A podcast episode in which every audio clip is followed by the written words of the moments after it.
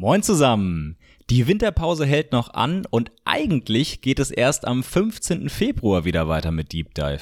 Allerdings hatte ich das Glück für die heutige Folge einen ganz besonderen Hochkaräter zu gewinnen. Politikwissenschaftler Stefan Bierling war unter anderem Sachverständiger für den NSA-Untersuchungsausschuss des Deutschen Bundestages, Diskutant auf der Münchner Sicherheitskonferenz, Kommentator der US-Präsidentschaftswahl für die zehnstündige Sondersendung der ARD 2020 und in seinen Vorlesungen hat er regelmäßig politische Schwergewichte der transatlantischen Bündnispartner als Gastredner. Wir sprachen unter anderem über den Sturm aufs Kapitol in Washington am Mittwochabend und weil das Thema so aktuell ist, habe ich mich entschieden, diese ganz besondere Folge außerhalb des eigentlichen Plans als Breaking News zu veröffentlichen. Insbesondere aktuelle Newsereignisse brauchen fundierte, ausführliche Analysen, um richtig eingewertet werden zu können. Und Professor Bierling analysiert diese Entwicklung so auf den Punkt, dass ich sie euch nicht zu lange vorenthalten wollte. Wie immer bei Deep Dive haben wir uns aber nicht auf ein Thema beschränkt, sondern haben uns von dort einmal quer durch die weite Welt diskutiert. Mit Außenpolitik-Experte Bierling ging es dabei natürlich rasch zu den Auswirkungen der Trump-Regierung auf das Standing und die Vorreiterrolle der USA und damit der gesamten westlichen Ordnung. Ein besonderes Augenmerk haben wir dabei auf die deutsch-amerikanischen Beziehungen gelegt, sowie auf Deutschlands Rolle in der Welt, die es vor sich selbst vielleicht allzu häufig kleinredet, Stichwort Vormacht wider Willen, wie eines von Professor Bierlings Büchern so treffend heißt. Ansonsten ging es um Russland, China, die Türkei, Israel, den Iran und, ach wisst ihr was, hört es euch doch einfach selber an.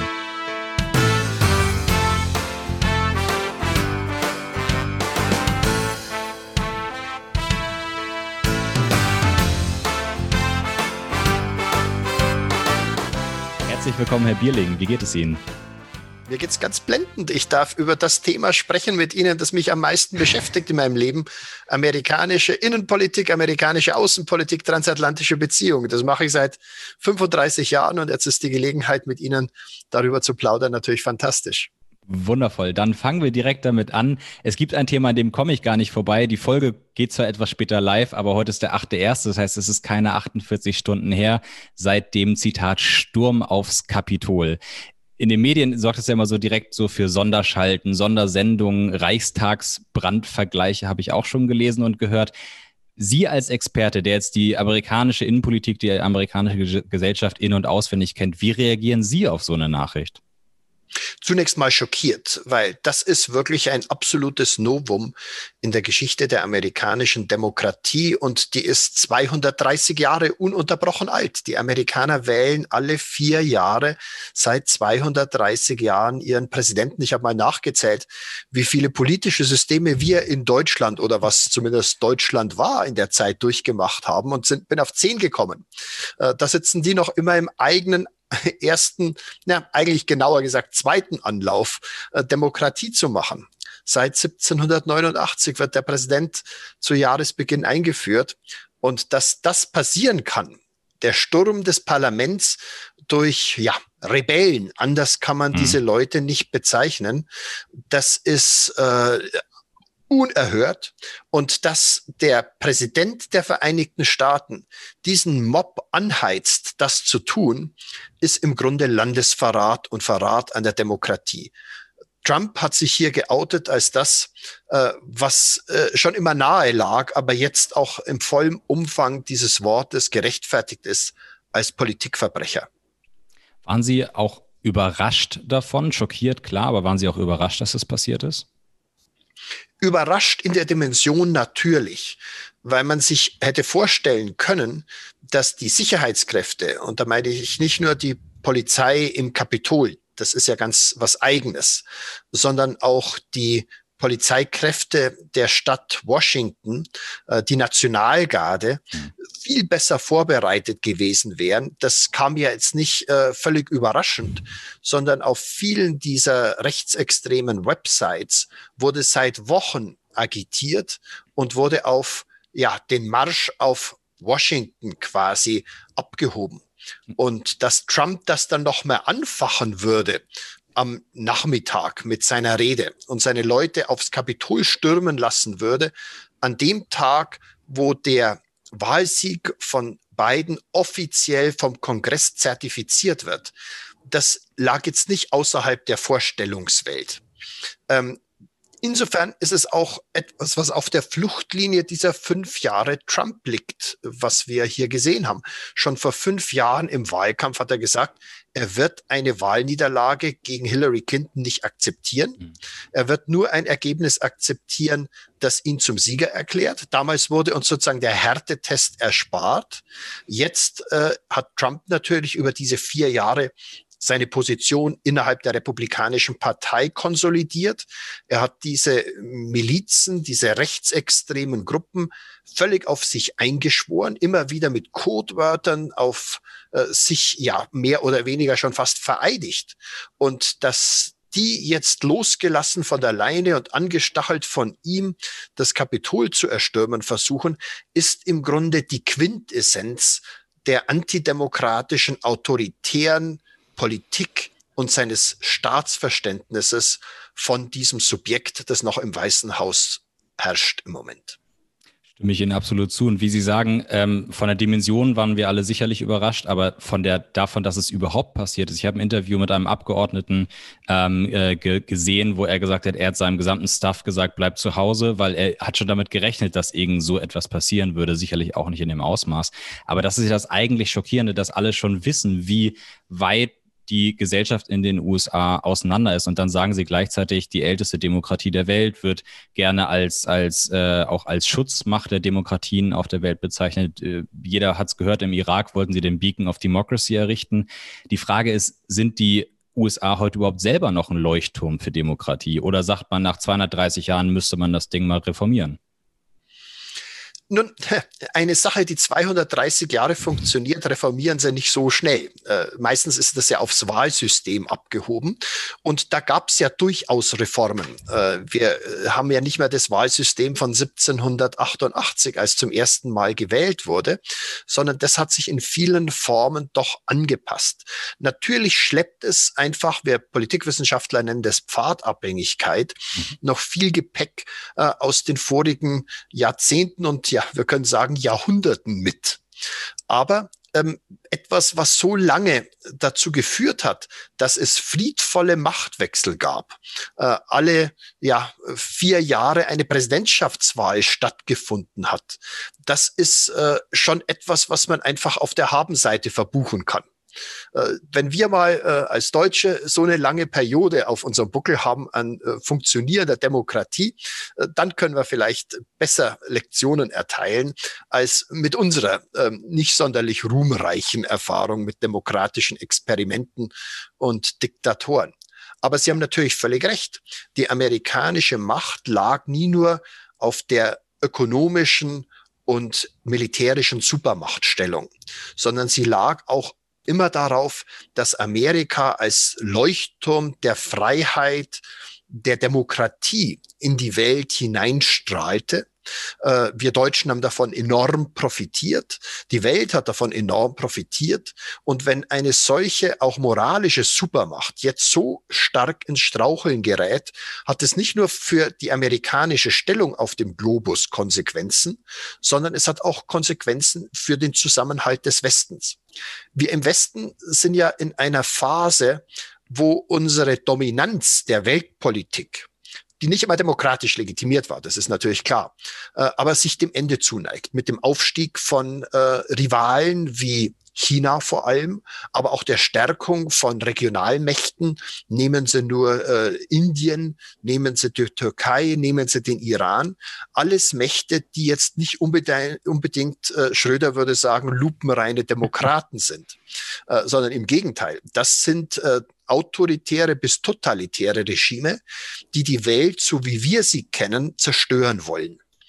Und das ist natürlich eine Epochenwende. Und hier ein geschwächtes Amerika zu haben, ein geschwächtes transatlantisches Verhältnis zu haben, ist für die Herausforderungen, die uns erwarten und die Angriffe äh, ob durch Cyberwars, äh, durch ökonomische Angriffe oder durch äh, direkte militärische Angriffe, wie sie Russland durchführt. Ermordung von Dissidenten äh, im westlichen Territorium, Überfall über harmlose Staaten wie die Ukraine und Georgien. Äh, wenn das äh, sozusagen Schule macht und wir im Westen diese Zersplittertheit und diese Kompromittierung unserer eigenen Demokratien weiter durchexerzieren, und das ist nicht nur Amerika, das ist Brexit, das ist äh, Le Pen mit einem Drittel der Stimmen bei den französischen Wahlen, das ist bei uns AfD und Linke, die sich ja zu Schoßhündchen des Kreml erklärt haben. Äh, das ist Polen, das ist Ungarn. Dann sehe ich keine sehr gute Zukunft für uns im Westen. Und gleichzeitig ist es ja so, dass äh, nach der Wende ähm, hieß es ja eigentlich, wir hätten den Systemwettbewerb gewonnen, dass inzwischen alle erkannt hätten, die Demokratie sei für, für alle das Beste. Ich erinnere an Fukuyama mit seinem äh, berühmten Buch. Ähm, aber die, die Frage ist doch, heutzutage werden ja auch tatsächlich Autokraten immer mehr gewählt in demokratischen Systemen. Das heißt, dass ja nicht nur die Demokrat, äh, die Diktaturen, die, die natürlich selber davon profitieren, äh, sondern auch die Bevölkerung zu diesem autoritären Stil wieder tendiert in vielen Ländern. Und ich habe äh, mal ein Auslandssemester in China gemacht, habe jetzt mit Freunden geschrieben und die haben mal die, auf die USA gezeigt und gesagt, ja, das bekommst du, wenn du frei wählen lässt. In China würde das nicht passieren. Und da ist erstmal wenig gegen einzuwenden. China kann dann einen Bekloppten wie Mao an der Spitze haben. Das ist halt das Problem und den wird man nicht so leicht los. Aber äh, es ist schwer, einem Chinesen zu sagen, hey, pass auf, das, was in den USA passiert, ist nicht das, was zwangsläufig aus einer Demokratie passiert, äh, äh, entsteht. Und das Problem ist, dass die USA zumindest in diesen Teilen der Welt und bei vielen Leuten damit den Systemwettbewerb auch irgendwo verlieren in der Tat, äh, was in den USA passiert, schwächt die westliche Stellung und ist natürlich Wasser auf die Mühlen der Argumente, die Sie gerade vorgetragen haben. Und äh, trotzdem würde ich Ihnen widersprechen, natürlich, äh, Leuten, die so eine Position vertreten. Äh, warum? Weil Mao war kein Aussetzer äh, eines totalitären Systems, sondern er war die Inkarnation des totalitären Systems. Äh, genauso wie äh, Stalin kein Aussetzer des kommunistischen Systems war, sondern er war im Grunde die höchste Vollendung des kommunistischen Systems. Ähm, und was sie heute haben, äh, ist zwar nicht mehr Mao mit Massenunterdrückung und 20 Millionen Hungertoten, weil er irgendwelche verrückten Wirtschaftsideen hatte, mhm. sondern es ist ein prosperierendes Land, aber ein prosperierendes Land, das darauf aufbaut, dass es völlige Unterordnung unter das Kommando der kommunistischen Partei in Peking und im Grunde jetzt unter den Willen von Xi Jinping bedeutet. Wenn Sie das akzeptieren als Stabilität, okay, aber dann fragen Sie die 1,5 Millionen Uiguren, die im Konzentrationslager sitzen, äh, dann fragen Sie die Leute, die in den äh, chinesischen Gulags umgebracht werden, dann fragen Sie die Leute, die in Hongkong eingesperrt werden. Und gerade in den letzten Tagen waren das Dutzende von Demokratieaktivisten, die hinter Schloss und Riegel sind, dann fragen Sie die Leute, die im Grunde zwangs äh, kommunistisiert werden, wenn es das Wort überhaupt geben sollte, wenn sie in irgendeiner Form äh, sich dort engagieren wollen. Dann fragen sie die Anhänger äh, 20 Millionen dieser esoterischen Sekte Falun Gong, äh, die eben auch äh, zwangsumerzogen worden sind. Und schon sind sie in einem System, wo Stabilität automatisch bedeutet völlige Kontrolle ihres Lebens, keinerlei Fähigkeit, sich politisch zu organisieren und im letzten Nachbeten dessen, was die Partei vorgibt. Keinerlei freie Presse, keinerlei freie Medien, sondern Gehirnwäsche vom Tag eins ihrer Existenz an. Wenn das für Sie Stabilität ist, okay. Aber dann können Sie auch sagen, Deutschland 1938 war sehr stabil. Oder äh, die Sowjetunion 1939 war sehr stabil. Klar, Stabilität äh, ist auch für eine Demokratie wichtig, aber Stabilität äh, geht nur konform, wenn Sie sie garnieren und mehr als garnieren, äh, einbetten in Werte wie individuelle Freiheit, wie demokratische Wahlverfahren, wie persönliche ähm, Ausdrucksmöglichkeiten.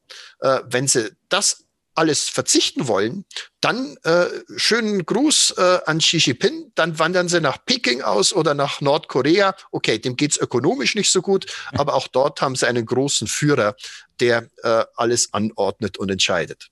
Und gefühlt eine politische Stabilität. Wenn das alles ist, was man möchte, dann ist Nordkorea natürlich super. Von daher stimme ich Ihnen äh, aus der Sicht, wenn, wenn ich jetzt in die Sicht meiner chinesischen Freunde trete, stimme ich Ihnen natürlich voll und ganz zu. Jetzt spiele ich mal außenpolitisch den ganz zynischen Advocatus Diaboli und sage, Sie haben es gesagt, klar, man weiß bei Diktaturen nicht, wann springt es um. Deutschland 39, zack, bis dahin war Deutschland sehr, vielleicht konnte man gut einschätzen, was passiert, aber dann ist es halt explodiert und dann war es problematisch. Aber jetzt, naja, jetzt unter, Unterbrechung. Äh, ja. Also wenn Sie als Dissident, als Jude in Deutschland lebten in den 30er Jahren nach dem 30. Januar der Machtergreifung ja. von Hitler, dann würden Sie Stabilität ein bisschen anders sehen, weil das war alles andere. Dann landeten Sie in Dachau, dann wurden Sie enteignet, dann hatten Sie die Reichskristallnacht, dann wurden Sie äh, öffentlich geschlagen und erschlagen. Das war die Realität von Stabilität. Da stimmt stimme ich Ihnen voll und ganz zu. Deswegen, ich äh, bin jetzt auf die außenpolitische Perspektive einmal, einmal gesprungen. Und da ist Deutschland auch nicht das beste Beispiel. 39 haben Sie völlig recht mit den Sudeten, Deutschen, Österreich. Nehmen wir, aber was ich da, auf welchen Punkt ich kommen wollte, ist, dass man in Deutschland immer wieder die Position hört, äh, wenn man auf Nordafrika blickt als Beispiel, dass die Diktatoren am Anfang, am Ende doch die besseren man möchte nicht sagen Verbündeten, aber die besseren Partner in Nordafrika waren, weil sie uns, äh, weil sie für eine Stabilität gesorgt haben in der Außenpolitik, die äh, uns eine größere Barriere gegenüber äh, den Flüchtlingen geschaffen hat, als es jetzt die, äh, die aktuellen Regime oder zumindest die Regime nach dem äh, nach 2011 äh, ermöglichen.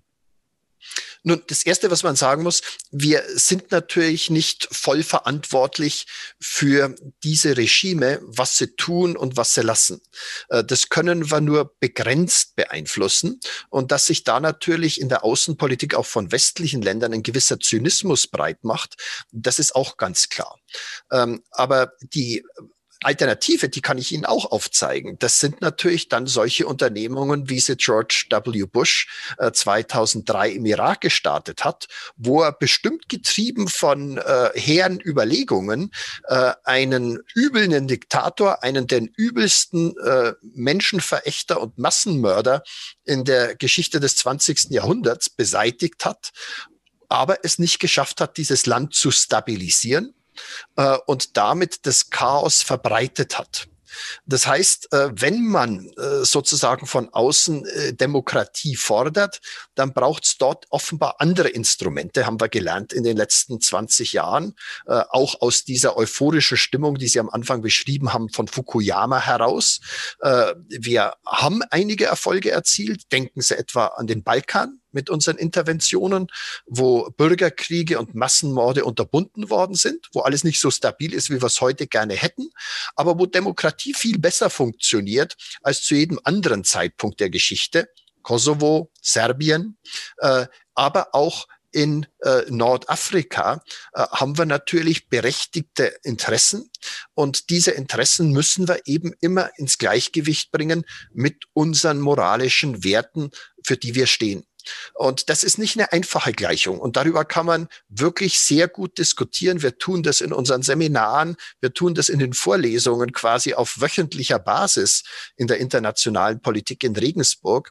Es ist eben nicht so einfach, äh, nur Demokratie zu predigen oder nur Zynismus zu predigen. Äh, beides muss irgendwo Hand in Hand gehen. Da gibt's völkerrechtliche Dimensionen, da gibt's menschenrechtliche Dimensionen, da gibt's demokratische Dimensionen Dimensionen, da gibt's Wirtschaftsinteressen, da gibt's aber auch einfach das Interesse an Sicherheit und Stabilität. Und das irgendwie mit diesen vielen Variablen in eine einigermaßen schlüssige Außenpolitik zu überführen, ist unglaublich schwierig. Äh, deshalb ist es so leicht, ja unter demokratischen Staaten eine gute Außenpolitik zu führen, äh, weil wir uns da relativ einig sind, äh, welche Mittel und Methoden wir nicht einsetzen werden. Und wir brauchen uns nicht sonderlich kümmern um die Menschenrechtslage in Frankreich. Das ist eine, eine funktionierende alte Demokratie. Da gibt's viele Streitpunkte gar nicht.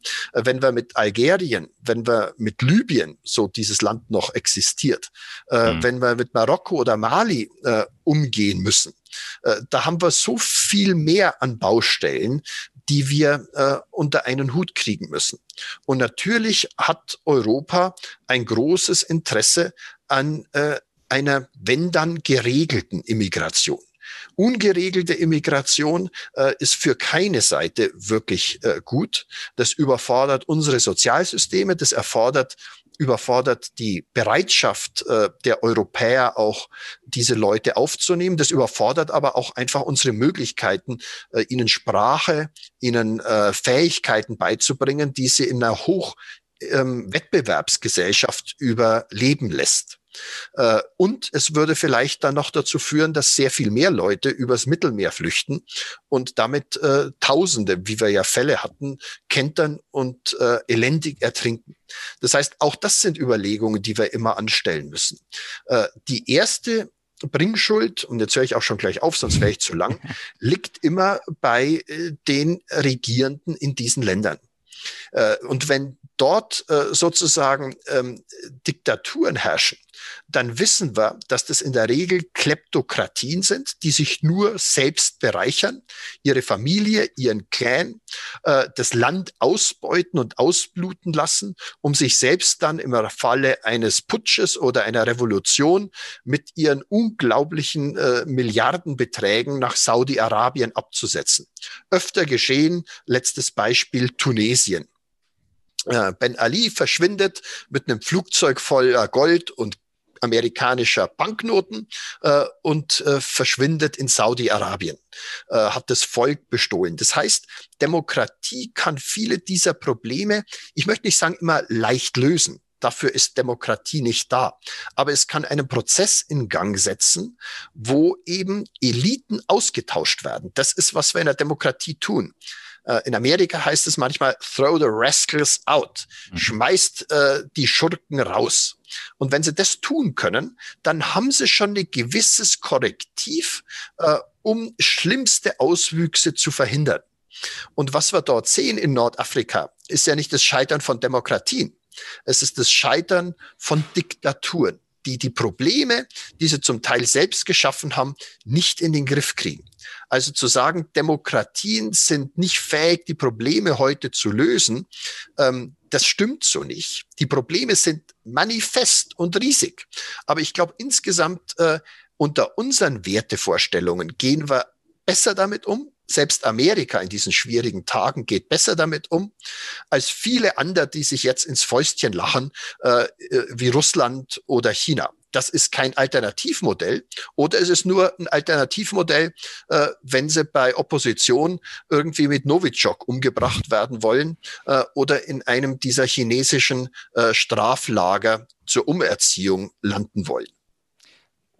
Ich glaube, da sind wir auf einer, einer Linie. Sie haben einen wichtigen Punkt gesagt, dass Demokratien sich einfacher, äh, es ist einfacher, es zwischen Demokratie und Außenpolitik zu machen. Lassen Sie uns auf den Aspekt zu sprechen kommen. Äh, es heißt ja immer, Trump hätte die deutsch-amerikanische äh, ähm, und europäisch-amerikanische Freundschaft zerrüttet. Es hätte, ähm, äh, die, sie sei so schlecht wie nie. Was würden Sie sagen, welche Auswirkungen hatte Trump auf die deutsch- und europäisch-amerikanische äh, Beziehung? Trump ist an vielem schuld. Äh, diese aggressive Sprache, die er in die transatlantischen Beziehungen eingebracht hat. Ähm, das im Grunde zerstören wollen von äh, Sprachkanälen, von Organisationen, die seine Vorgänger über 75 Jahre aufgebaut haben und von denen wir enorm profitiert haben. Die NATO, die WTO und ähnliche Organisationen, seine Unterstützung des Brexit. Das sind Dinge, die hatten wir in dieser Form noch nie. Äh, er hat die EU, EU ja mal zum Feind erklärt. Auf die Deutschen hat er besonders rumgehackt. Das ist alles natürlich inakzeptabel und hat zu dieser massiven äh, Verschlechterung des Verhältnisses beigetragen. Aber Trump ist nicht natürlich an allem schuld. Äh, dieses Auseinanderleben in den transatlantischen Beziehungen hat eine strukturelle Komponente wir vergleichen es ja immer mit dieser Schulter an Schulter Partner und Freundschaft im Kalten Krieg. Aber das war natürlich eine historische Ausnahmesituation, weil wir dort zusammengehalten und zusammengezwungen wurden durch die überbordende Gefahr äh, der sowjetischen äh, Intervention im Westen politisch, aber dann auch vor allem militärisch. Das heißt, wir wurden zu dieser Partnerschaft gezwungen durch äußere Bedrohung. Wir haben diese Partnerschaft dann in demokratische Formen gegossen.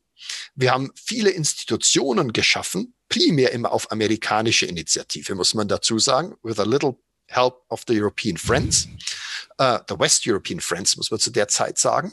Und wir haben damit eine liberale, regelgeleitete Weltordnung geschaffen, von der alle Mitglieder enorm profitiert haben, aber kein Land mehr als die Deutschen dass das sich etwas auseinanderentwickeln würde in der Zeit, wo die sowjetische Bedrohung nicht mehr da ist, äh, ist ganz automatisch. Ähm, wir Europäer haben uns konzentriert auf die Vertiefung und die Erweiterung der Europäischen Union, auf unsere innenpolitischen äh, Probleme, die Einführung des Euro. Alle diese Probleme sind auf einmal in den Mittelpunkt gerückt. Für die Amerikaner sind andere Weltregionen in den Mittelpunkt äh, gerückt.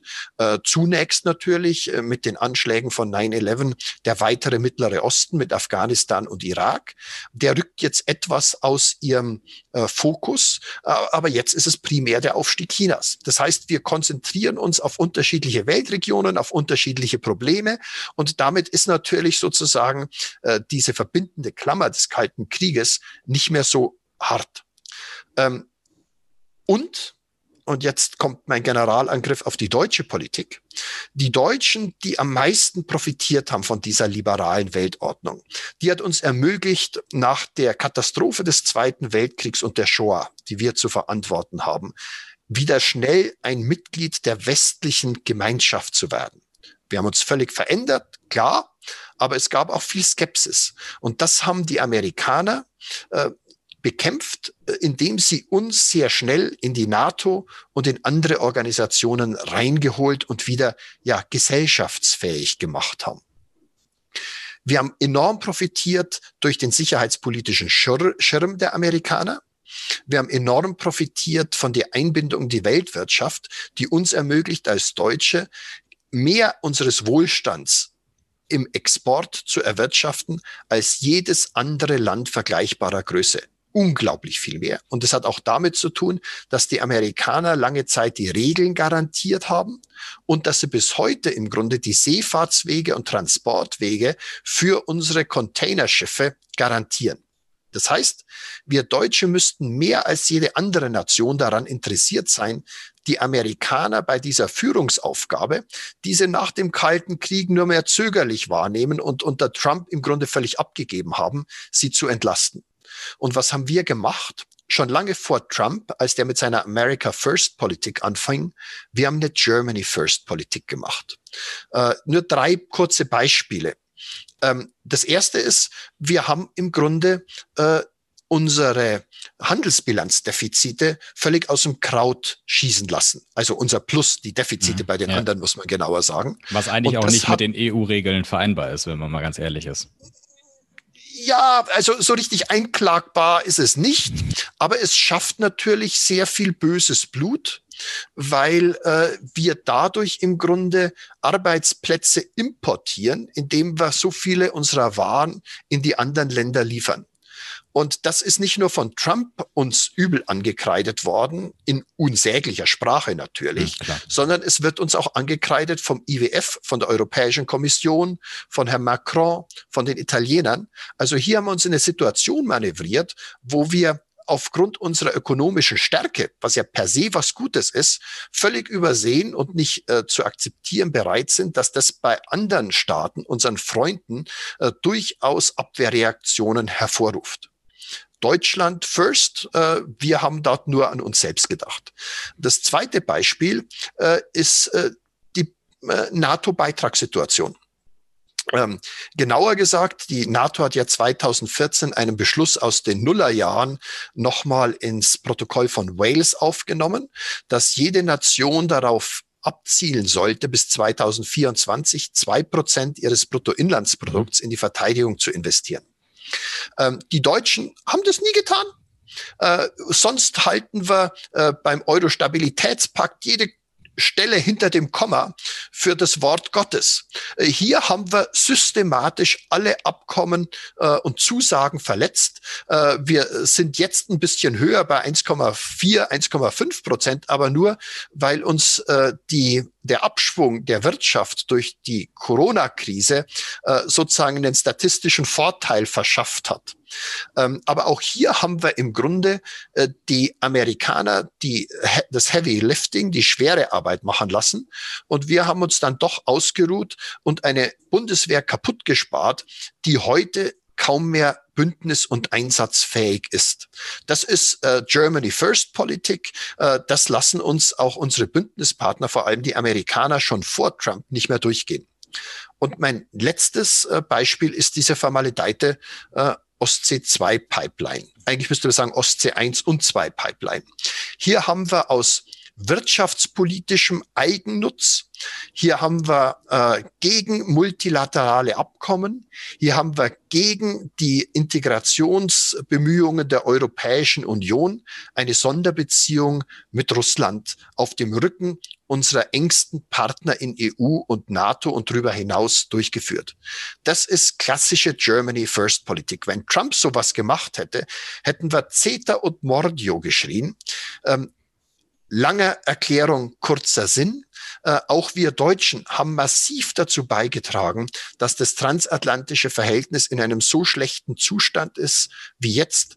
Und ich hoffe, dass äh, die Trump-Administration nicht nur für die Demokratie in Amerika, sondern auch für das transatlantische Beziehung ein solcher Schock, ein solcher Wake-up-Call ist, dass wir endlich das tun, was wir aus nationalem Egoismus in den letzten 20 Jahren nicht getan haben, nämlich auch von unserer Seite zum Erhalt der transatlantischen Beziehungen beizutragen.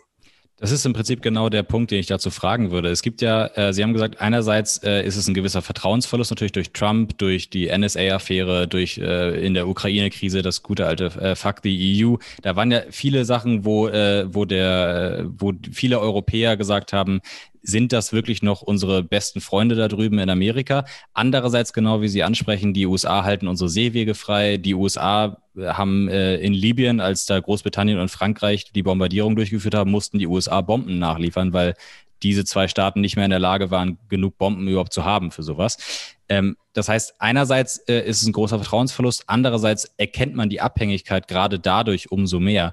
Was würden Sie sagen, ist die, die Schlussfolgerung in, in Europa? Ist die Schlussfolgerung eher, wir haben einen Vertrauensverlust, wir müssen uns mehr unabhängig machen? Oder ist die Schlussfolgerung, nein, wir erkennen durch diese Krise umso mehr, wie abhängig wir eigentlich von den USA sind? Ich glaube, es ist gar kein Entweder und Oder.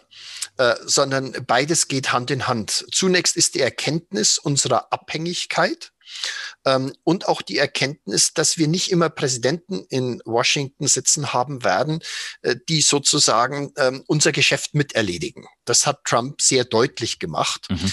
Ähm, was wir daraus folgern müssen, ist ganz klar. Wir müssen unsere eigene Last schultern, weil nur dann sind wir untereinander in Europa äh, und ich spreche jetzt von den Deutschen primär, äh, ein guter Bündnispartner.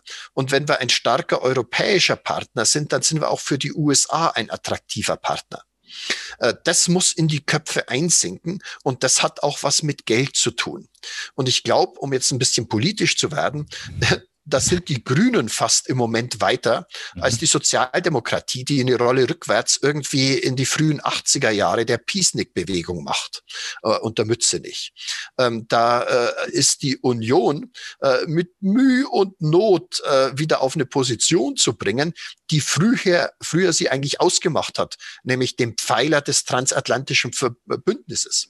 Äh, also das äh, hat sich weit reingefressen, auch in die Parteien und in die Gesellschaft, dass man so Larifari immer weitermachen könnte und es wird doch nichts Schlimmes passieren. Im Moment merken wir, die Welt, wie wir sie kennen, in der ich groß geworden bin, in der meine Eltern groß geworden sind, äh, die wird für Leute ihrer Generation, ich weiß nicht, wie alt sie sind, Ende 20? 20? Ja. 26, ja. die wird für ihre Generation so nicht mehr existieren.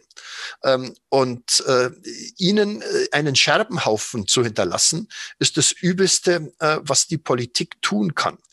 Ich bin äh, ein bisschen zuversichtlicher, dass äh, das jetzt einigermaßen einsickert in die äh, Köpfe der Entscheidungsträger. Aber ganz sicher bin ich mir nicht. Nur ein mhm. Beispiel. Äh, gerade in den letzten Tagen des letzten Jahres, also im Dezember 20 20 haben die Europäer knallüberfall doch noch dieses Investitionsabkommen mit den Chinesen abgeschlossen, auf Druck der Deutschen. Äh, und das war eine gigantische Dummheit. Die Chinesen haben uns äh, äh, an der langen Stange verhun verhungern lassen, äh, seit wir vor vielen, vielen Jahren begonnen haben, darüber zu sprechen. Sie haben alle Schlupflöcher ausgenutzt, geschaffen, uns belogen und betrogen. Und jetzt in der letzten Minute kriegen sie doch dieses Abkommen, wo es doch so viel klüger wäre, jetzt mit den Amerikanern zusammen mit China zu verhandeln. Die Amerikaner sehen das wieder im Grunde, wenn ich ganz hart bin, äh, als Brüskierung durch die Deutschen, die ihre eigenen wirtschaftlichen Schäfchen schnell ins Trockene bekommen wollen und jeden Konflikt mit China ausräumen wollen. Wenn das Europäische Parlament, das ja hier ein Mitbestimmungsrecht hat, diesen Vertrag der EU nicht stoppt, äh, und Macron, der war ja auch sehr dagegen, äh, sich von Merkel äh, vielleicht nicht distanziert, werden wir hier etwas kriegen, was die Chinesen nur sehen können als Belohnung für ihre Zerstörung der Demokratie in Hongkong und für die Masseneinkerkerung von Uiguren in ihrem Land. Äh, Merkel hat äh, locker dahin gesagt, das muss man auseinanderhalten. Hm. Aber das ist ein Zynismus, den mitzutragen angesichts der Umstände, wie sich China entwickelt hat in den letzten äh, sieben Jahren, seit Xi Jinping am Ruder ist, eigentlich nur horrend ist. Ist das vielleicht auch irgendwo ein Problem der deutschen Selbstwahrnehmung? Also äh, einerseits diese, diese Fokussierung auf sich selbst und wir wollen ja nur mit allen Handel treiben und wir sind ja immer die Guten. Äh, ist das, Sie, Sie haben diesen, diesen Begriff geprägt, Vormacht wider Willen. Ist das so ein Aspekt, wo man sagt, die Deutschen reden sich immer ein, dass sie gar nicht so viel ausrichten können und dass sie ja eigentlich auch äh, immer nur irgendwo mitschwimmen und versuch, für sich natürlich versuchen müssen, das Beste rauszuholen? Ja, wir kombinieren äh, ökonomische Stärke und moralische Arroganz mit politischer und militärischer Schwäche. Mhm. Und das ist eine katastrophale Kombination, weil wir allen anderen immer erzählen, wie die Welt denn gerettet werden muss. Äh, aber das dann tun, wenn es äh, unsere äh, ökonomischen äh, Interessen äh, unterstützt. Wenn wir das tun, wenn wir uns moralisch überlegen fühlen können, dort, wo es wirklich ans Eingemachte geht, wenn es wirklich ans Harte geht, dann sind die Deutschen äh, weit und breit in der Regel nicht zu sehen. Dann schwadroniert unser Bundespräsident, äh, damals als er auch noch Außenminister war, von mehr Verantwortung, die Deutschland übernehmen muss. Aber mehr Verantwortung findet nur dann statt, wenn sie offenbar nichts kostet oder verbal abzuleisten ist.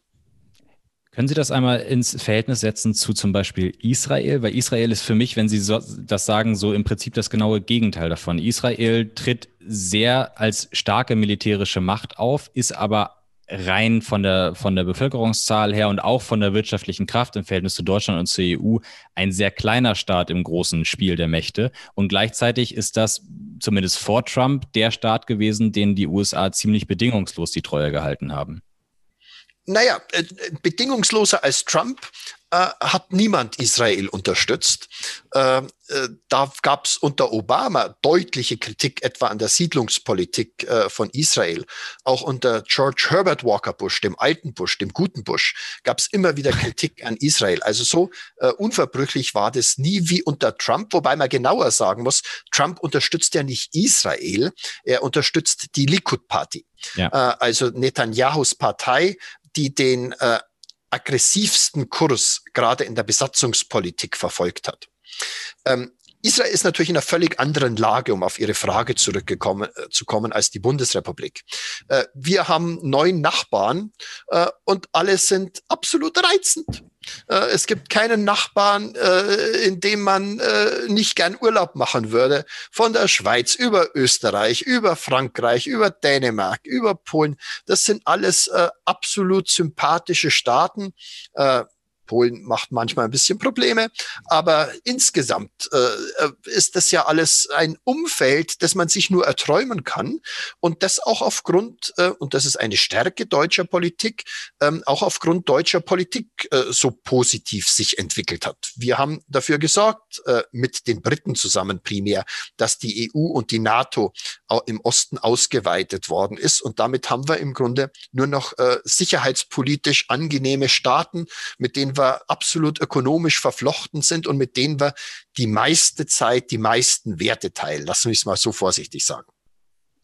Israel ist in einer völlig anderen Lage. Ja. Kleiner Staat, äh, äh, umgeben von Ländern, die in der Geschichte immer wieder versucht haben, äh, die Juden ins Meer zu treiben, wie es ja direkt hieß, äh, immer wieder kriegerisch überfallen haben, die jetzt einen Iran haben, der äh, mit der Hisbollah im Grunde an der Nordgrenze steht und der ankündigt, dass Israel ausradiert werden müsse.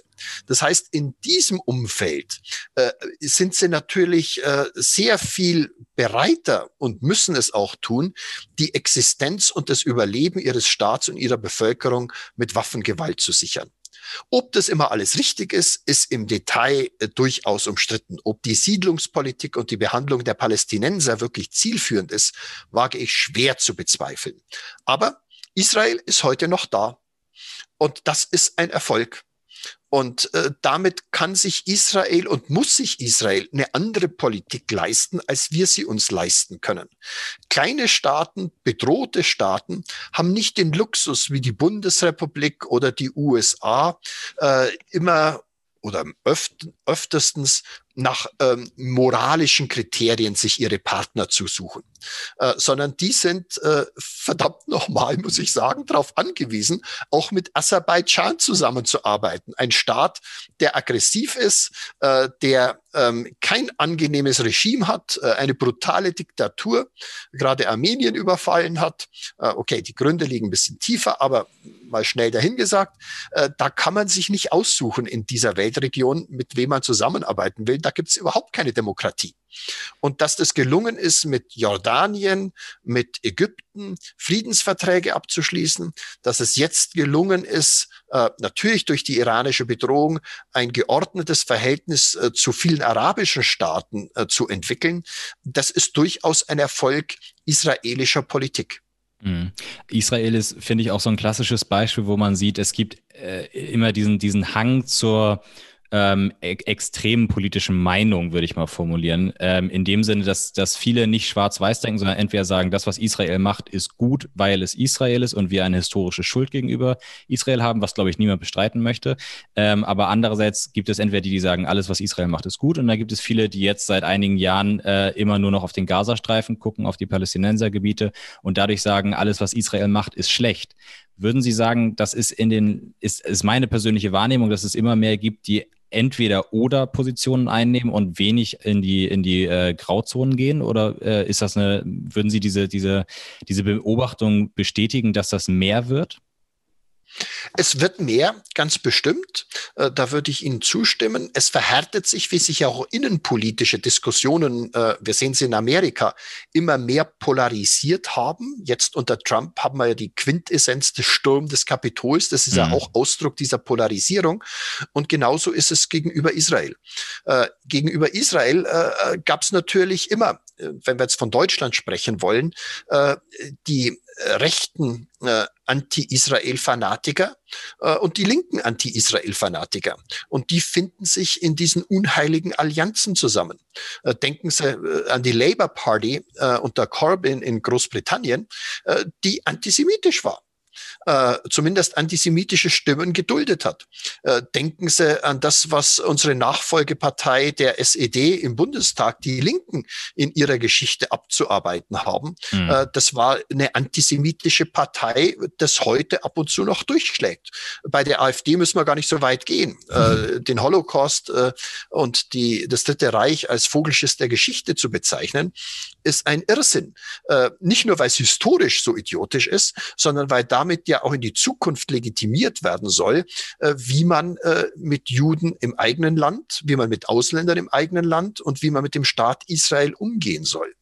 Äh, das heißt, hier gibt's unheilige Bündnisse von äh, Menschen, die genau wie Sie beschrieben haben, sich selbst in äh, Sichtweisen reinsteigern, die mit Differenziertheit, Abgewogenheit, Berücksichtigung der Lage äh, auf beiden Seiten äh, nichts zu tun haben wollen, weil es das einfache Weltbild zu, zerstört.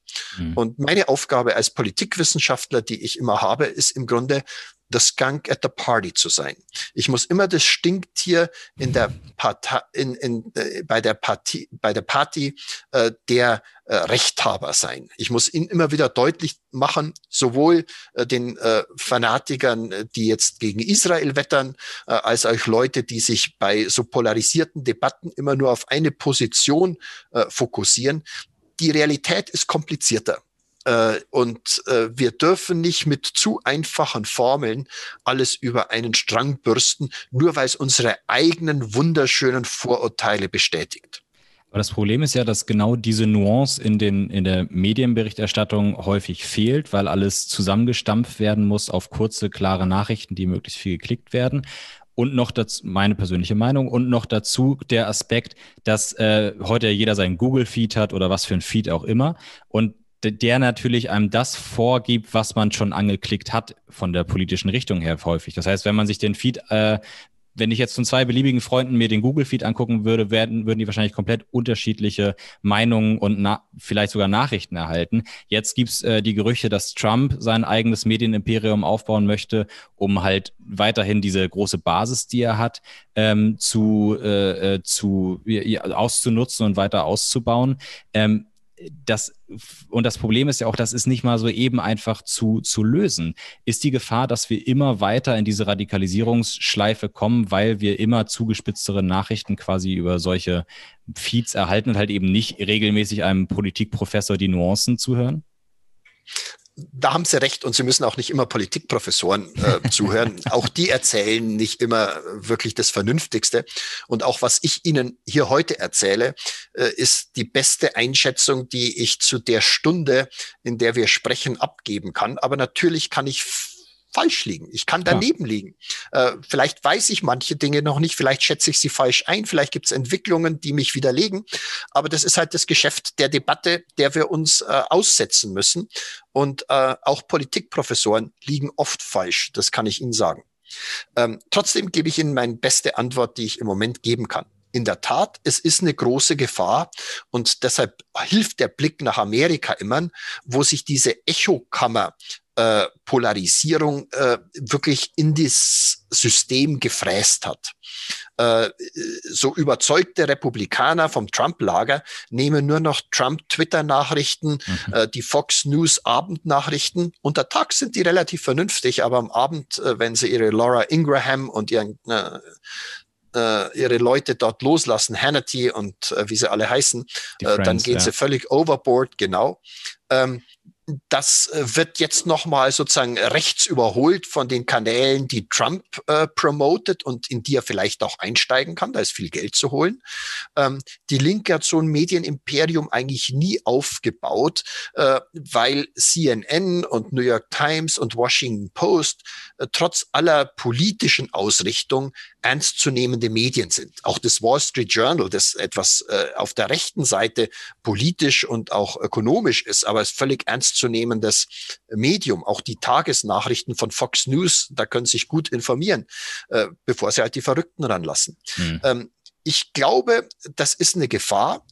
Aber ich will Ihnen auch widersprechen, dass Medien immer zu sehr zuspitzen. Wir haben nach wie vor exquisite Medien in Deutschland.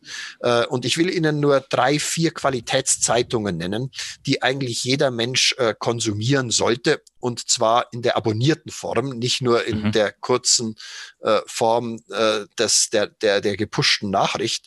Da in der Außenpolitik die Neue Zürcher Zeitung, die Frankfurter Allgemeine Zeitung, die Zeit, die Süddeutsche Zeitung, der Spiegel, das sind Qualitätszeitungen, wo sie am besten fahren, wenn sie natürlich zwei abonnieren. Früher mhm. hat man mal den Intellektuellen definiert als jemand, der zwei Zeitungen abonniert. Eine, die ihn sozusagen in der eigenen Sicht ein bisschen unterstützt und eine, die ihm widerspricht. Äh, und das hilft schon sehr. Ich habe aber auch Hoffnung, und die Hoffnung ist, äh, wie ich hoffe, alles, was ich hier erzähle, auch wissenschaftlich begründet, dass dieses Phänomen vielleicht ein vorübergehendes ist. Wir haben äh, sehr gute Forschung aus den USA, die sagt, dass die Leute, die Verschwörungsideologien und diese ganzen Verrücktheiten, die da im Netz herumgeistern und ihren äh, Facebook-Accounts und wo immer äh, landen, äh, am meisten Glauben schenken und am meisten weiterleiten, ältere Menschen sind, mhm. die eben nicht gelernt haben, kritisch umzugehen mit dem, was aus der Internetwelt auf sie einprasselt. Während jüngere Menschen, ich sage nicht, äh, dass ihre Generation sozusagen äh, frei von jeder äh, Versuchung ist, aber deutlich kritischer umgehen können mit dem, was da auf sie einströmt. Da das sind wissenschaftliche Untersuchungen. Ja, ich, deswegen möchte ich hier noch nicht widersprechen. Ich habe nur das Gefühl, dass es auch äh, viel von der äh, ja, von, von, vom, von der Herkunft, vom, von, der, von der politischen Bildung abhängt. Ähm, dass äh, abhängig davon, wie man aufgezogen wurde, kann man besser oder schlechter mit diesen Nachrichten umgehen. Und da wären wir dann auch wieder bei dem Aspekt, dass das auch eine gesellschaftliche Aufgabe ist, dass wir quasi wissen durch diese politischen Studien, wie junge Menschen äh, lernen können, damit besser umzugehen. Aber das ist noch nicht so in unserer äh, ähm, Alltagslehrkultur untergebracht ist, dass es auch jedem beigebracht wird. Äh, natürlich, ich würde für ein Fach politische Bildung an Schulen plädieren, nicht so diesen wischiwaschi Sozialkundeunterricht. Äh, das hat die Politikwissenschaft in Deutschland äh, absolut versäumt, da gebe ich Ihnen recht. Aber Sie haben eine Antwort ja in Ihrem Beitrag jetzt gerade schon mitgeliefert. Ähm, Ihre Generation ist die am besten ausgebildete Generation in der Geschichte der Menschheit. Äh, selbst die Generation ihrer Großeltern äh, war schon besser ausgebildet als die Generation der Urgroßeltern. Und trotzdem, wenn sie einfach äh, sozusagen die Gymnasial-, die Schulausbildungsquoten anschauen für die Jahrgänge, dann ist ganz erklärlich, warum sie besser umgehen. Sie lernen nicht nur mit diesen Medien aufzuwachsen und sie auch kritisch zu betrachten, sondern sie haben auch sozusagen das Instrumentarium besser vermittelt bekommen als Kohorte, und ich spreche tendenziell, als jemand, der äh, 75 ist und sich zum ersten Mal im Internet äh, tummelt und glaubt, äh, man müsse sich jetzt diese Aluhütchen basteln, um nicht äh, verstrahlt zu werden von irgendwelchen äh, äh, Raumstationen, die einen nur kontrollieren wollen oder die einem einen Chip einpflanzen wollen.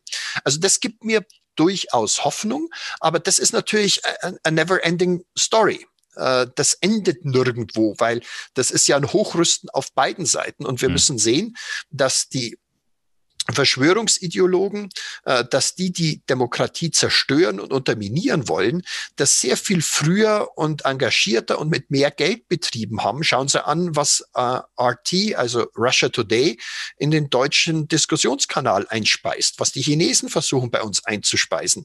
Äh, da waren wir lange Zeit sehr blauäugig, bis die EU dann jetzt eine eigene Stelle geschaffen hat, die mit vor allem russischen Propagandamanövern jetzt kritisch umgeht und das alles überprüft. Stimme ich Ihnen zu. Sie haben selber gerade schon ein Stichwort gesagt, man kann es eh, äh, endlos diskutieren. Und äh, das Problem daran ist, Sie haben nicht endlos Zeit mitgebracht. Deswegen lassen, erlauben Sie mir einmal kurz einen starken Cut, um äh, noch einmal äh, ein letztes Mal zur amerikanischen Außenpolitik zurückzukommen. Äh, Biden wurde jetzt bestätigt in, äh, in seinem Amt, glücklicherweise. Ähm, was erwarten Sie, wie viel sich wirklich jetzt ändert? Es wird viel Hoffnung auf ihn geladen von der Innenpolitik, von den Europäern, äh, vielleicht insbesondere auch von den Deutschen. Was würden Sie vermuten, wo sein Fokus in der Außenpolitik liegen wird und wie wird Deutschland damit umgehen können? Ich fange mal mit der Innenpolitik an, wenn ich mhm, darf. Gerne. Ähm, für Biden spricht vieles. Mhm. Er war immer ein Mann der Mitte. Für ihn spricht sogar das Alter. Äh, das ist kein Mensch, der jemals in seinem Leben und schon gar nicht jetzt mit äh, 78 Jahren äh, Massen aufputschen wird. Äh, das war immer ein Mann des Anstands, der Würde, der demokratischen Mitte des Kompromisses. Mhm. Und so jemand als neuen Präsident zu haben, ist ein großes Geschenk und ein großes Glück. Äh, er hat seit seiner Wahl keinen falschen Satz gesagt, kein falsches Wort. Wenn Sie irgendeiner seiner Reden ankicken, gerade auch am siebten gestern, äh, wo er nochmal mit äh, Trump scharf ins Gericht gegangen ist und sein Team fürs Justizministerium vorgestellt hat, das war eine demokratische Meisterleistung. Das heißt, wir sind jetzt bald wieder in der Hand von Kompetenz, Demokraten, nicht nur mit einem großen D als Partei, sondern auch mit einem kleinen D als Überzeugung. Die sind durch und durch demokratisch. Ähm, das ist ganz wichtig. Und insofern könnte man vielleicht aus dem Sturm des Parlaments in den USA sogar noch eine positive ähm, Message mitnehmen. Nämlich, das war das Übelste, was in einer Demokratie überhaupt vorstellbar ist. Dass ein amtierender Präsident zum Sturm, und jetzt wäre ich ein bisschen pathetisch, des Hauses des Volkes aufruft, weil ihm Wahlergebnisse nicht in den Kram passen wegen äh, seines narzisstischen Irrsinns. Das gibt beiden natürlich auch eine Chance, weil jetzt sind die Demokraten in einer Position, nicht nur wegen des Wahlsiegs in Georgia, sondern auch in einer moralischen Position, jene Republikaner, die sich bisher bedingungslos wie Schoßhündchen Trump an den Hals geschmissen und angedient haben, vielleicht auf dem Pfad der Mitte des Kompromisses der Rationalität zurückzuholen. Trump konnte sich nicht mehr diskreditieren, als er sich in den vergangenen äh, 72 Stunden diskreditiert hat. Und das eröffnet natürlich auch Möglichkeiten in der Innenpolitik. Wird diese parteipolitische Polarisierung weggehen durch Biden? Nein. Die ist über mehrere Generationen gewachsen, aber sie kann eingedämmt werden. Ähm, wird es lange dauern? Ja. Und es wird mehr dauern als eine oder zwei Amtszeiten von Biden, um wieder zu einem zivileren Umgang zu kommen. Aber Biden ist mit seinem Team in der richtigen Position, um sowas zumindest zu bewirken und zu beginnen. Aber im letzten ist der Demokratie natürlich etwas äh, da wie persönliche Verantwortung. Wir können nicht alles auf die Führungsfähigkeit und das Versagen der Politik abschieben, sondern das beginnt direkt bei uns als Einzelnen. Wenn wir es nicht schaffen, äh, auch unliebsamen Meinungen zuzuhören, wenn wir es nicht schaffen, äh, völligen Verrücktheiten zu widersprechen, dann ruinieren wir mit unserem Verhalten auch die Demokratie. Und das wird heißen, dass auch Amerika äh, sozusagen nur aus dieser so Situation rauskommen kann, wenn es nicht äh, auch die Trump-Anhänger irgendwie wieder integriert in das System. Und nicht wie Hillary Clinton es idiotischerweise getan hat, sie als Deplorables, als Bemitleidenswerte zu diskreditieren. In der Demokratie lebt man vom Gründungsversprechen, erstens, dass wir alle gleiche oder ähnliche Chancen haben sollen. Und zweitens, dass niemand zurückgelassen wird aufgrund von Herkunft, Ausbildung, Einkommen, was auch immer. Wenn wir das wieder in den Mittelpunkt stellen, dann haben wir eine Chance. Für die transatlantischen Beziehungen ist Biden zunächst natürlich auch ein Segen. Mhm. Warum? Es wird wieder rational mit Problemen umgegangen.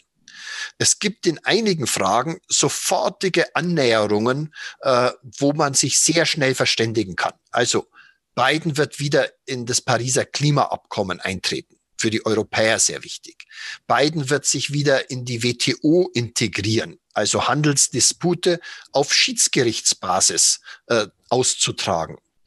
Biden wird wahrscheinlich auch in der Iran-Frage, in der Russland-Frage einen Kurs einschlagen, Probleme, die wir haben mit diesen Ländern, nicht so verabsolutiert, dass es nicht Lösungen in Teilgebieten geben kann. Mit Russland etwa in der Frage äh, der äh, strategischen Nuklearwaffen, mit Iran in der Frage des Atomabkommens. Werden diese beiden Länder dadurch zu Freunden? Natürlich nicht. Diese beiden Länder sind unsere Feinde, die wollen uns kaputt machen. Und trotzdem haben wir ja im Kalten Krieg auch gelernt, mit dem übermächtigen Koloss in bestimmten Fragen Kompromisse zu finden und Lösungen zu finden, wo wir sie haben werden. alles das spricht für Biden. Sein Team ist toll, das ist bekannt, das steht für Rationalität. Jetzt kommt aber, wie bei so einer langen Ankündigung es kommen muss, es gibt ein großes Aber. Mhm. Das Aber ist, die Probleme, die ich vorher beschrieben habe, lösen sich nicht in Luft auf. Und genauso wie Obama äh, den Deutschen predigen wird, ihr müsst euch mehr anstrengen, wenn ihr euren äh, Verteidigungshaushalt äh, einigermaßen äh, wieder in Form kriegen wollt. Ihr müsst euch mehr anstrengen, euer Handelsdefizit äh, bei anderen Ländern zu reduzieren, also euren Überschuss abzubauen. Ihr könnt diese äh, vermaledeite Ostsee-Pipeline nicht weiterbauen. Die muss eingemottet werden, weil Putin das nur als Freifahrtsschein sieht, äh, im Grunde euch äh, hörig zu machen und weil ihr damit im Grunde die Demokratiebewegungen in der Ukraine äh, verratet. Äh, das muss deutlich sein und da müssen die Deutschen auch in vielen Punkten einen harten Cut machen. Und da wird es natürlich viel schwerer, einem beiden, den wir jetzt als Hoffnungsträger zelebrieren, ein Nein entgegenzuschleudern, als äh, diesem megalomanen, halbirren äh, Trump, wo man immer sehr gern sich aus der Verantwortung stehlen konnte, weil man sagte, an seinen Argumenten ist sowieso nichts dran. Äh, das war oft so, aber es war mehr oft die Form als der Inhalt. Und so billig werden die Deutschen und die Europäer aus dieser Sache nicht mehr rauskommen wie in den letzten vier Jahren. Bis hin zu ja dazu, dass äh, viele äh, einfach pauschal, nur weil es Trump gesagt hat, gesagt haben, das war Quatsch. Sie haben selber schon diese, diese ähm, Abkommen an, angesprochen, die Israel mit einigen äh, Staaten der Region geschafft hat, durchaus unter amerikanischer Vermittlung auch. Und die wurden meine Vermutung wären, glaube ich, in Deutschland deutlich besser angekommen, wenn sie von Obama vermittelt worden wären, als von der Trump-Regierung. Ganz bestimmt. Äh, also die Abkommen sind natürlich nicht äh, das Goldene vom Ei. Warum? weil sie systematisch die Palästinenserfrage außen vor lassen. Ja. Und diese Region wird erst dann zu einer Stabilität führen, wenn das Problem der Palästinenser gelöst ist. Das Problem wird nicht nur vor den Israelis angerichtet. Verstehen Sie mich nicht falsch. Das sind die arabischen Staaten in der Umgegend schon genauso schuld. Das sind auch äh, die inkompetenten, völlig korrupten Palästinenserführungen, die wir alle erleben, die ja auch noch gespalten sind in Fatah und Hamas mit Schuld. Äh, aber äh, das hilft uns alles nichts. Wenn das Problem nicht weggeht, werden wir im letzten auch diese neu etablierten diplomatischen Beziehungen zwischen Israel und vielen anderen arabischen Staaten, äh, zuletzt kam jetzt noch Marokko dazu, nicht wirklich äh, um äh, diese vergiftete Komponente äh, entzerren können, die im Moment dort noch vorherrscht. Dann äh, kommen wir quasi zu der Schlussfolgerung, dass Biden Trump ablöst, ist für Europa erstmal auf jeden Fall ein, ein großer Pluspunkt, eine, eine Erleichterung in dem Umgang der deutsch-amerikanischen Beziehungen, auch im, im Standing Amerikas in der Welt, was für uns, wie wir am Anfang besprochen haben, gut ist. Wenn Sie jetzt aber mal frei von der Seele weg sich die nächsten zehn Jahre angucken, würden Sie sagen, dass Deutschland und Europa sich mehr in, in, oder in mehr Konflikten intensiv einbringen muss als bisher? Oder wird es eher, werden die Konflikte eher zurückgehen? Ha, das hängt wirklich davon ab, was sich so auf der Welt tut. Ähm, aber natürlich werden wir uns nicht mehr erlauben können, den schlanken Fuß zu machen mhm. äh, bei vielen Konflikten. Wir werden irgendwie äh, mit dieser Türkei zurechtkommen müssen, äh, die im Grunde schon halb aus der NATO draußen ist, äh, die äh, eine massive Unterdrückung von Menschenrechten und Demokraten durchführt. Das ist ein brutales diktatorisches Regime, das mittlerweile fast auf eine Stufe mit China zu setzen ist, wenn Sie schauen, wie viele Touristen, äh, Entschuldigen Sie, Journalisten ja. dort eingesperrt sind, wie politische Gegner äh, gerade der kurdischen Partei verfolgt werden, äh, mit irren Strafen bedroht werden, wie Erdogan im Grunde den Staatsapparat fast völlig unter Kontrolle gebracht hat. Aber natürlich gibt es dort äh, Hoffnungen. Und wir müssen die Gegner von Erdogan viel mehr unterstützen, als wir das bisher getan haben. Wir haben mit dem Bürgermeister von Istanbul jemand, der ein Hoffnungsträger sein könnte. Äh, da werden wir nicht rumkommen, äh, nur weil wir die Türkei brauchen, diese Flüchtlingsrouten irgendwie dicht zu halten. Das sind schwierige Kompromissfragen äh, und da, glaube ich, äh, werden wir uns nicht weglügen können. Äh, mit Nordafrika genauso. Das können wir nicht allein den Franzosen überlassen. Dort ist der IS am Vormarsch. dort gibt's islamischen Terrorismus. Dort gibt's äh, ökonomische Verarmung, dort gibt's viel zu viel Kinder. Äh, auch das wäre eine wichtige Geschichte. Die EU müsste starten, im Grunde äh, ein Familienplanungsprogramm in diesen Regionen.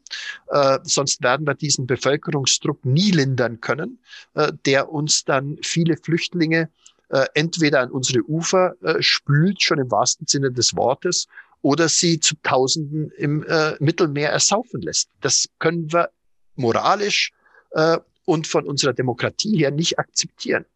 Das heißt, die Probleme werden mannigfaltig sein. Das größte Problem, das wir haben werden, und da weiß ich nicht, ob die Europäer wirklich es schaffen, dort äh, eine klare Position zu beziehen, ist der wachsende Einfluss Chinas.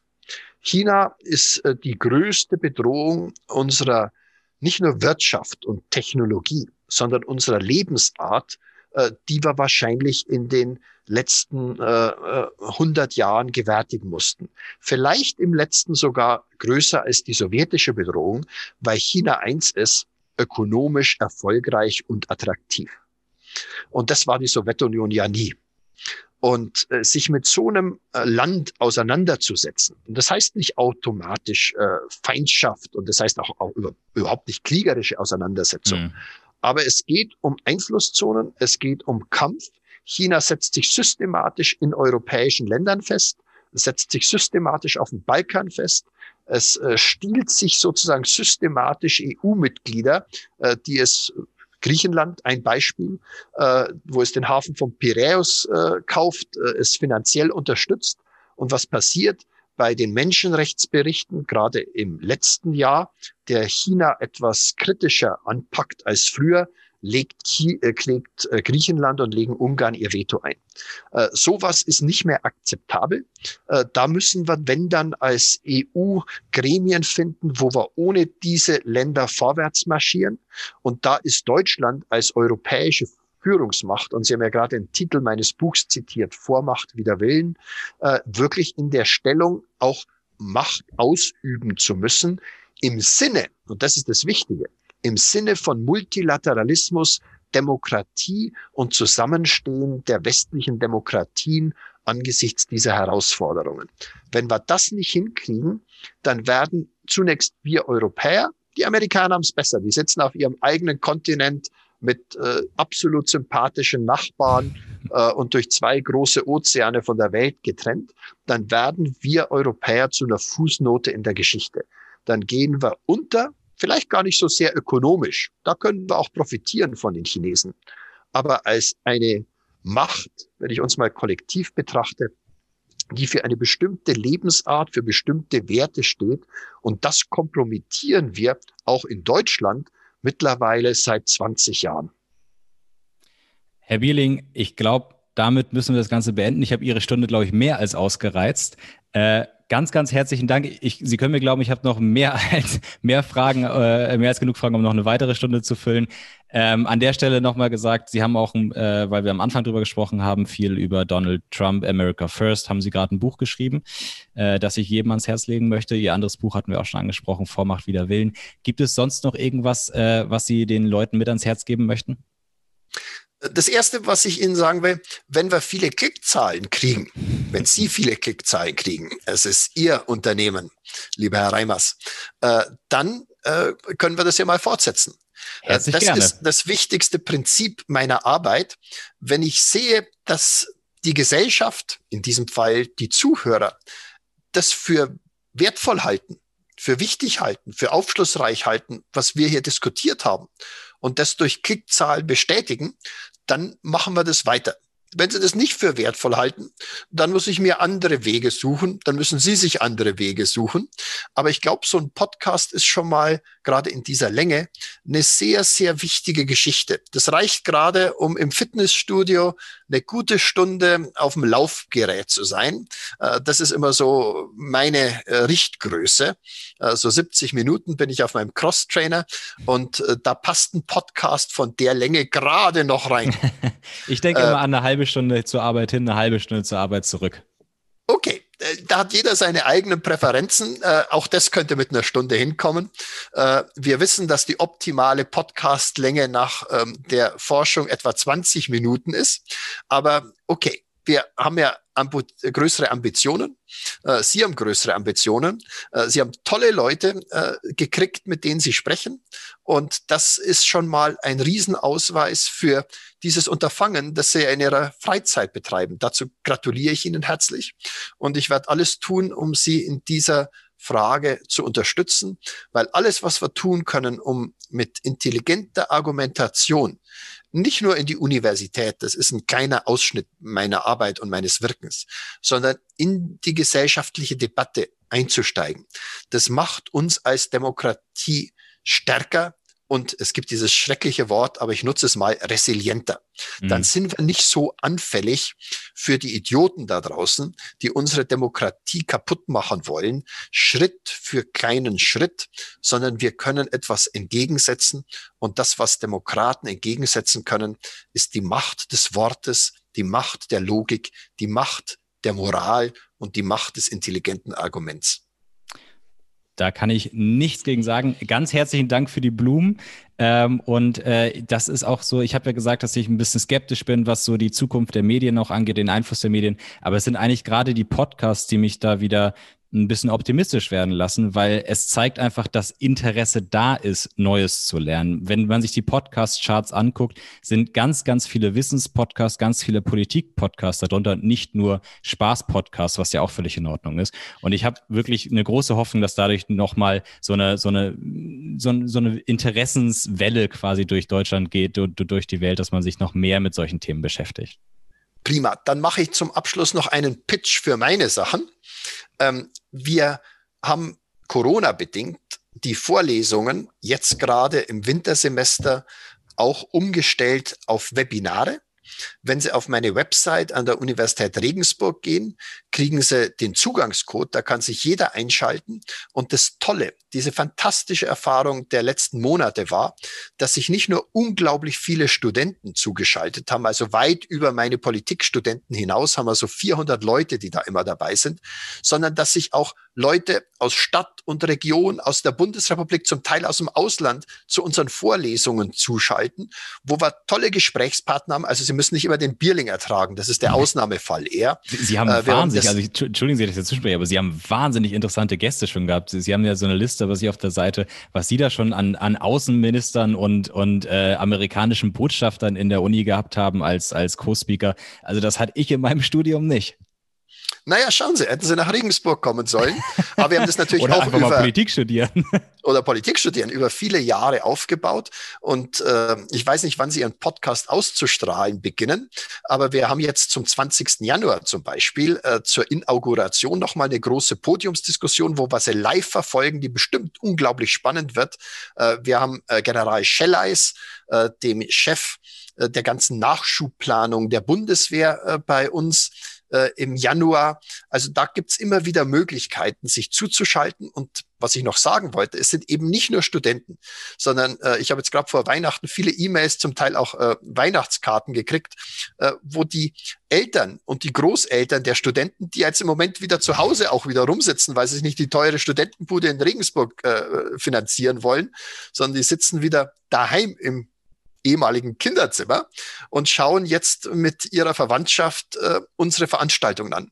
Und das ist etwas, was sozusagen aus dieser ganz, ganz schrecklichen Pandemie mit ihren vielen Toten äh, wir vielleicht als Hoffnungsschimmer mitnehmen können, dass die Möglichkeiten der Kommunikation, äh, wie ihre Podcasts, aber auch wie Webinare in der Zukunft wahrscheinlich nicht mehr so leicht verschwinden werden, wie wir uns jetzt dran gewöhnt haben. Und auch für eine Generation, für die es vielleicht im Moment äh, oder vor einem halben Jahr noch viel ferner gelegen hätte, das alles zu nutzen. Insofern, wir arbeiten am gleichen Ziel. Und äh, wenn wir das hinkriegen, eine spannende Diskussion über weltpolitische, und Sie haben natürlich auch viele andere äh, Ges Gesprächskollegen, aber in meinem Fall weltpolitische Probleme zu führen, dann äh, sind wir auf dem richtigen Weg. Wundervoll. Herr Behling, mit dem äh, Satz beenden wir das Interview. Ich danke Ihnen ganz herzlich und wünsche noch einen schönen Abend. Ihnen auch. Sie es gut. Ciao.